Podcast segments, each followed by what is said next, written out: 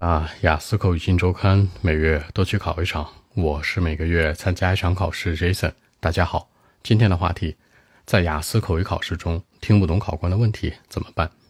听不懂问题呢，会有三种情况：第一就是你紧张；第二是有生词；第三是有生僻的语法。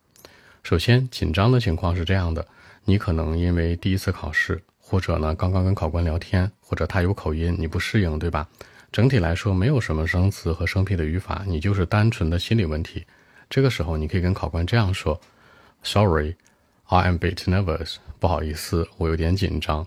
Could you please？您可以后面有一个词组叫 slow down，就是慢下来。您可以慢点吗？其实这说不说都行。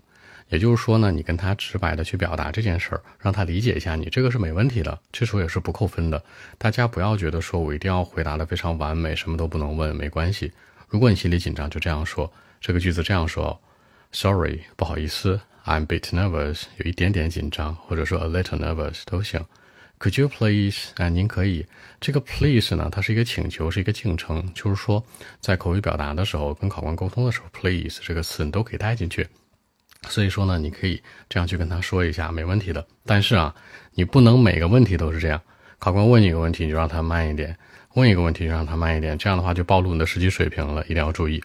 好，其次第二个内容有生词，有生词是什么呢？举个例子吧，比如说一个词叫 crisis，叫做危机，这个词吧，它等于的就是 danger，等于的就是就是那种 potential dangers，对吧？一种潜在的危机啊，危害。那其实呢，这个时候如果你没听懂的话，那你可以去直接问他，啊，could you please？您可以 explain a little bit，稍微解释一下吗？a little bit，一点点，稍微的意思。explain 解释，那你就可以这样去问他。很多人说 Jason，我不想问，我就是硬着头皮去答，那没准还能蒙对呢，显示我的水平多高。你放心，这个词你没理解，尤其是名词你没理解，你硬着头皮去答，像这种核心的 keywords，核心的这种单词的话，你大概率是答错了。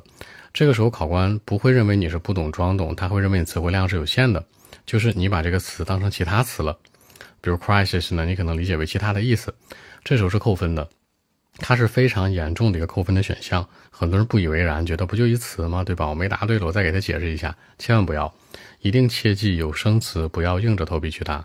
举个例子啊，比如说考官跟你聊 Part Three 第三部分比较难，他问你啊，What's the surprises in China？对吧？这次说了一个词，中间很快，很模糊，这是刚才我创造出来的一个词，根本没有这词，对不对？你可能没听清，没听懂，你就问考官了，Could you please explain a little bit？啊，I didn't catch it，我刚才没抓住它，没跟上它，对吧？那他就会给你解释了，或者给你换一个方式去提问。你要是说这个东西呢，硬着头皮，哎，一说，这时候分儿肯定就没了。好，第三种情况是最严重的，大家容易忽略的，就是生僻的语法。什么叫生僻的语法呢？给大家举个例子啊，比如说这事儿你怎么看呢，Jason？What do you say？What do you think of？对吧？你怎么认为？但突然考官说到，What do you have in your mind？你脑海当中有什么样的印象啊？这个时候吧，其实你会发现，哎，这词儿也没有不熟的呀，但这个意思吧，总感觉差点火候，好像懂，好像没懂，有点模棱两可。但凡有这种情况，一定一定要注意，你一定要去跟考官沟通提问，因为很多时候呢，这生僻的语法是特别容易被人忽略的，不像生词，我们不认识就不认识了，就问喽。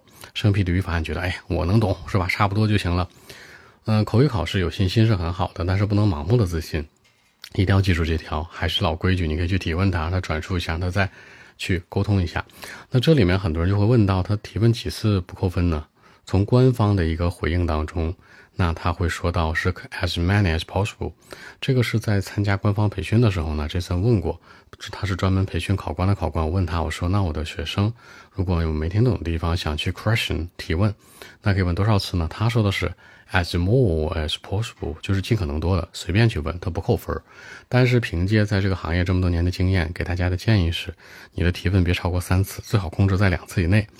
首先，Part One 这个部分，第一部分呢，呃，尽量能别提问就别提问了，因为它比较简单，你浪费这样的机会不值得。其次，Part Two 呢，正常是陈述，也没有太多的提问，偶尔他追一个问题，应该也不会太影响你。主要是集中在第三部分 Part Three。所以说，如果是集中在第三部分，你一定把这个机会放在他这个环节当中。你可以大概问两次，别超过两次啊，尽量就两到三次之间也是勉勉强强 OK 的。好，再说一个题外话，那除了这个提问呢，听不懂考官问题之外，还有一个情况就是你跑题，怎么判别跑题呢？和考官和你的 argue 呢？和你的争论呢？你记着，你回答任何的问题，part one 也好，part three 也罢，这种对话环节当中是一个 dialogue conversation 的环节当中，你开始回答大概一两句左右，考官就打断你了，大概率是你跑题了。他不会跟你 argue 这个，而起码你说了三到五句话之间的时候呢，哎，说了差不多一半或一多半了，考官再去打断你，他是跟你 argue 呢。很多人这个地方可能会总会影响的发挥。呀，Jason 他给我打断了，是不是扣分啊？打断不一定扣分，你要看是不是开始就打断。比如考官问一个问题啊，说，哎，你觉得现在的这个呃交通怎么样啊？在中国的交通怎么样？这个 traffic problem 相关，那你开始就说了，说哎呀，现在人们都不爱吃甜食了。你这句话说完之后，那考官肯定马上打断你，这时候就是扣分。但如果你回答的呢是都在范围当中，后面他对你观点有些不认可的话，那这个时候其实就没没事儿了。所以一定要切记这一条啊。还有一个问题是什么呢？就是很多人在表达表述的时候吧，经常拿一个满分的标准去要求自己，我要内容逻辑好啊，句子漂亮，词汇还要好。发音还要好听，流畅度还要好，你不可以什么都要的。你看一看你的目标分是多少分？你要九分目标分，这些你都要。如果你要的目标分呢，大概是在六、六点五，甚至可能包括七，没有特别高的话，其实你可以有一些短板的，比如 Jason，我就是流利度很好，我就是剧情很好，词汇很好，但是呢，我口音难听，对吧？I think it is good，我就是这口音，没问题。